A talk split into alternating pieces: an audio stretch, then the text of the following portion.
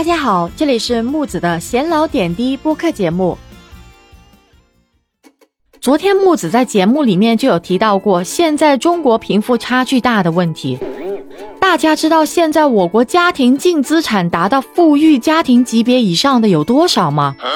近日啊，胡润百富发布了《二零二二中国高净值人群家族传承报告》，报告中统计了我国不同财富等级高净值家庭的总体规模。所谓的家庭净资产等于家庭总资产减去负债。也就是你的房产、存款、股票、债券、保单等等加在一起，减去负债，就算是你的家庭净资产了。那么，中国现在拥有十四亿人口，而拥有六百万人民币家庭净资产的富裕家庭数量已经达到了五百零八万户。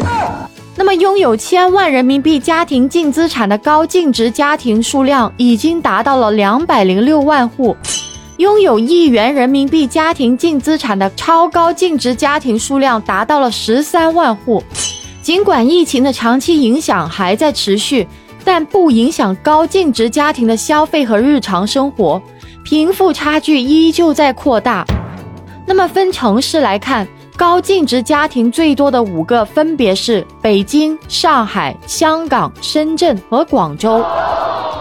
听到这里，不用猜也知道，很多老铁又会感叹自己拖了国家的后腿了吧？原来有这么多的有钱人，可能有人说，他们就不能先富带动后富吗？让我们也不要这么穷下去了。说实在，我跟大家说一个很残酷的事实：先富是不可能带动后富的。按照市场的规律，这个先富群体将会不断追加他们的收益。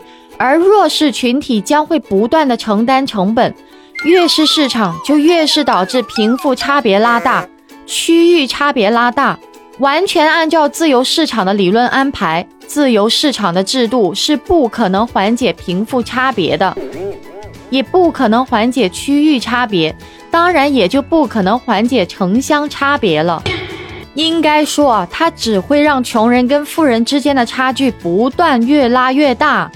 这在经济学里边就叫做涓滴效应，这个和邓小平爷爷提出的让一部分人先富起来异曲同工啊。一句话总结，国内的生产总值的实质增长就会带动全民经济整体的增长。另外啊，我在直播间里也不止一次提到了，贫富差距主要来源于人和人之间巨大的思维的差异。所以，咱们普通老百姓唯有自救才是唯一的一条活路啊！那如何自救呢？教你一招，去看看那些优秀的人拿到结果的人都在干什么，就代表着这个行业必然能够赚到钱。同时，也需要不断的提升自我的认知，抓住每一波经济危机中财富重新流转的机会。下一个逆袭或许就是你了，亲爱的们，你听懂了吗？今天的话题就到这里了。